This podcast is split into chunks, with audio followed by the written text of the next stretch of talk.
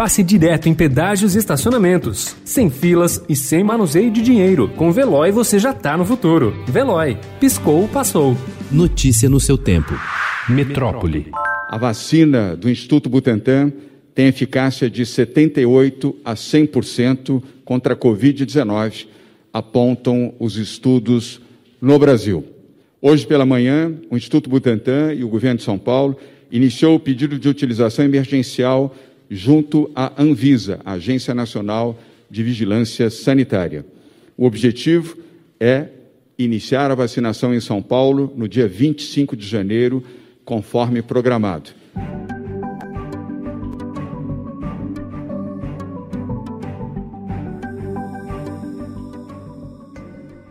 Após quatro adiamentos, o governo de São Paulo divulgou ontem que a Coronavac, vacina contra a Covid-19, desenvolvida pela farmacêutica chinesa Sinovac e o Instituto Butantan, tem 78% de eficácia contra casos leves de Covid, incluindo os de tratamento ambulatorial. À tarde, o ministro da Saúde, Eduardo Pazuello, afirmou ter assinado contrato para comprar 100 milhões de doses do produto.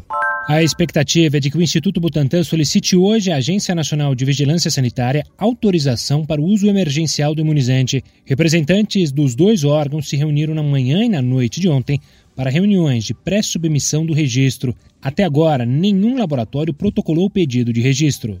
A eficácia de 78% da Coronavac foi comemorada por especialistas, não só pelo índice superior ao mínimo de 50% exigido pelas agências regulatórias, mas também pelo fato de ser uma vacina que já está em produção em solo brasileiro e que tem maior facilidade de armazenamento em comparação com imunizantes como o da Pfizer, que exigem refrigeração de 70 graus negativos. Por outro lado, cientistas cobram do Butantan a apresentação de mais dados do estudo.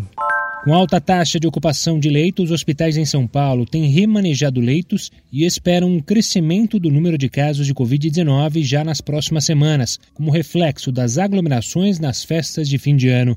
Médicos ouvidos pelo Estadão relatam aumento de surtos familiares, quando dois ou mais da mesma família se infectam, o que pode ser reflexo de encontros de Natal.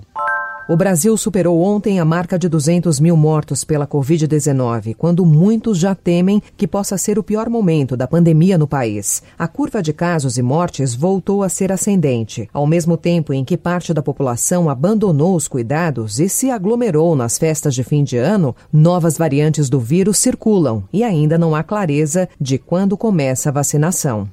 As aglomerações observadas no fim do ano já acionaram alerta para o que pode ocorrer no carnaval. Carlos Lula, presidente do Conselho Nacional de Secretários de Saúde, afirma que os gestores estão tentando reativar as estratégias usadas no início da pandemia, além de adotar novas medidas para mitigar as complicações e reduzir as mortes pela doença. Notícia no seu tempo. Pegando a estrada ou só indo no shopping? Com o Veloy você já está no futuro e passa direto em pedágios e estacionamentos, sem filas, sem contato e sem manusear dinheiro. Aproveite 12 mensalidades grátis e peça já o seu adesivo em veloy.com.br.